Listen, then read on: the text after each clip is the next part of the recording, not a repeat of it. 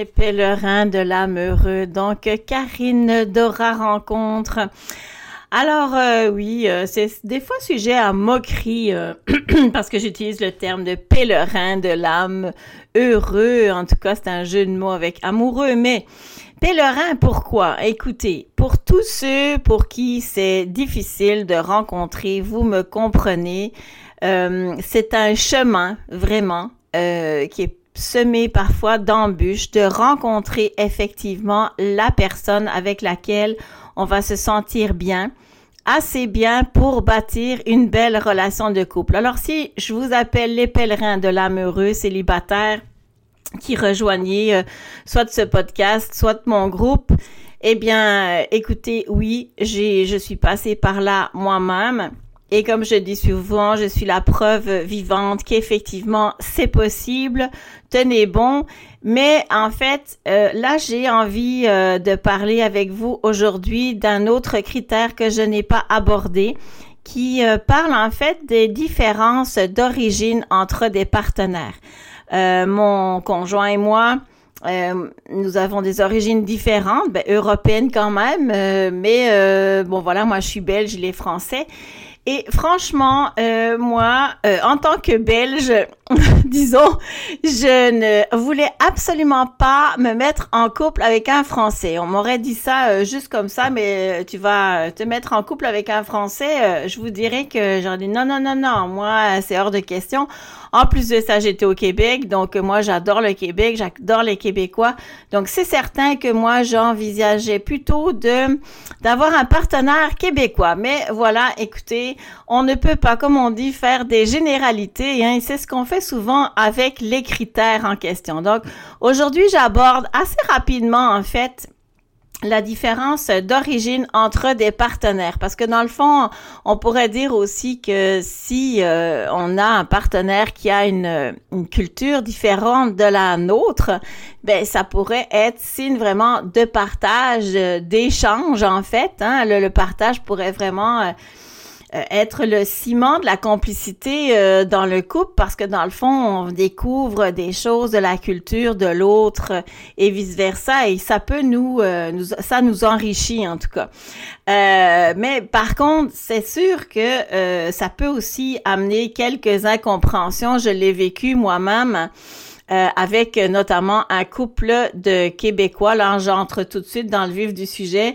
Euh, effectivement, ce couple de Québécois, euh, moi, ça, ça faisait pas très longtemps que j'étais je, au Québec. Et donc, on était à table et le conjoint donc de, de cette personne qui m'avait invité n'était pas avec nous à table. Et donc, moi, je l'attendais avant de commencer à manger. Et ça a été, bon, écoutez, mal interprété par euh, la conjointe. Euh, bon, ça a créé quelques, euh, voilà, quelques quiproquos, comme si moi j'étais peut-être intéressée par son conjoint parce que je l'attendais, alors qu'en fait chez nous, écoutez, on, ne commence pas à manger avant que tout le monde soit à table. Mais voilà, des différences culturelles, des fois, ça peut euh, engendrer certaines interprétations si on ne le connaît pas. Donc, euh, ça pose un peu le sujet là. Avant d'aborder le sujet donc des croyances à partir desquelles, euh, dans le fond, on crée des généralités vis-à-vis d'un partenaire, dans le fond, amoureux que l'on peut rencontrer, J'aimerais aborder euh, l'aspect en fait de l'expression, on va dire, de l'amour. Comment s'exprime l'amour en fait au travers de certaines contrées? C'est assez drôle. Allez, c'est parti.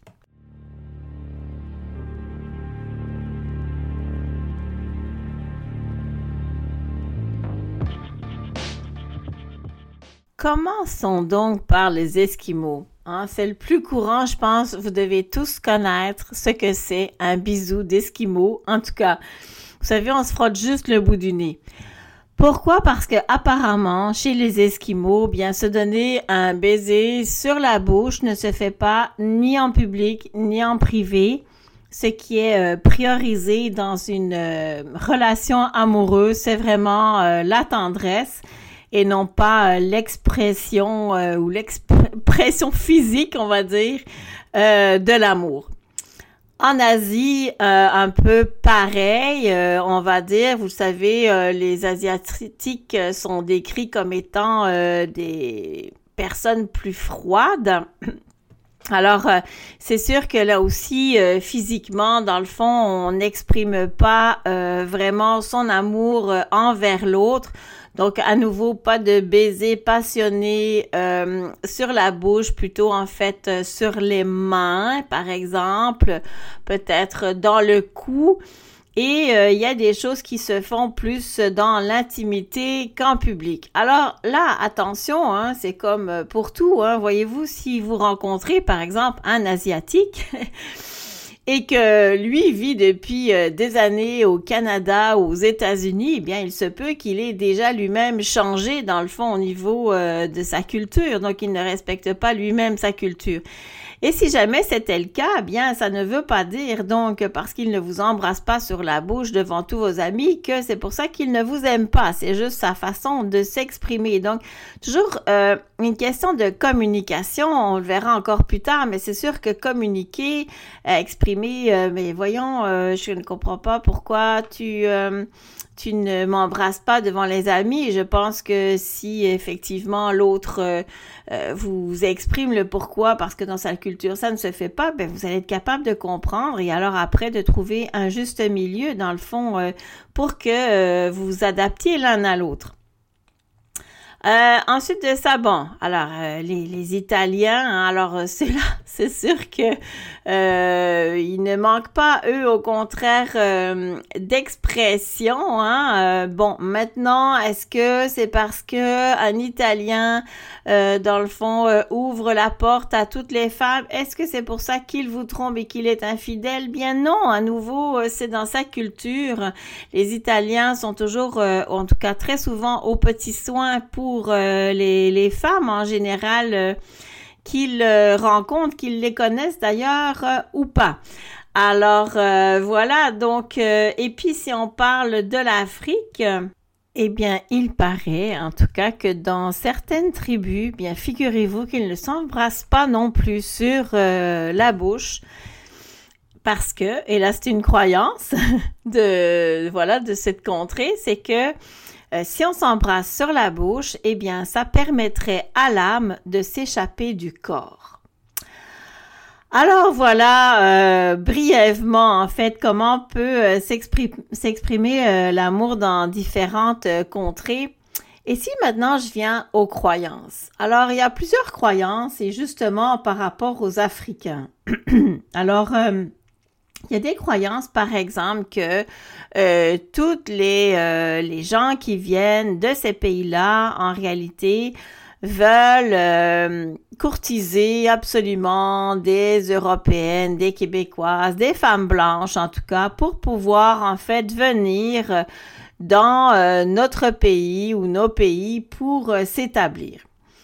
Alors bon, peut-être qu'effectivement, euh, ça peut effectivement arriver. Et de toute façon, écoutez, comme dans n'importe quelle relation, je le dis depuis plusieurs épisodes, peu importe, vous le savez, il faut d'abord de toute façon commencer tranquillement à entrer en relation et s'apprivoiser. Et donc connaître en fait euh, les objectifs de l'autre, comment est-ce qu'il voit la relation?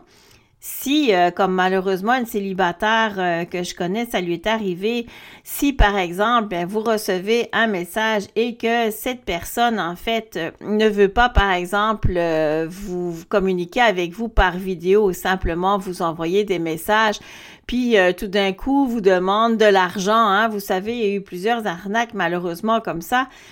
Ben, écoutez, euh, c'est certain que si vous vous êtes emballé et tombé en amour de cette façon-là, ça va mal. Donc, écoutez, prenez le temps et naturellement, voyez-vous et prenez le temps de vous apprivoiser. Alors, il y a d'autres euh, croyances aussi.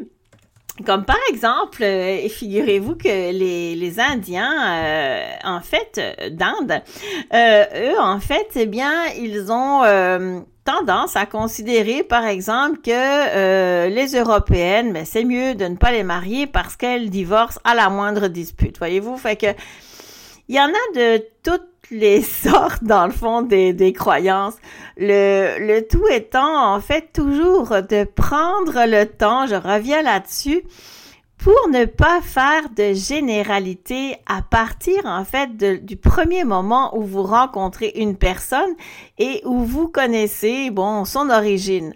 Alors euh, c'est sûr, soyez prudent, prudente, mais il n'y a aucune raison dans le fond que euh, peut-être vous soyez pas euh, surpris et surprise euh, que ce que vous pensiez en fait à propos de l'origine d'une personne, ben s'avère en fait complètement différent de ce que vous avez imaginé. Donc, laissez-vous le temps de cette découverte justement. Et si ça vient euh, comme confirmer des choses euh, ben, qui ne vous conviennent pas, tant, ben, tant pis, en tout cas, ou tant mieux plutôt. Et euh, si c'est le contraire, ben écoutez, voilà, vous aurez appris quelque chose et vous allez pouvoir entrer en relation avec une personne qui va être enrichissante pour vous, c'est certain.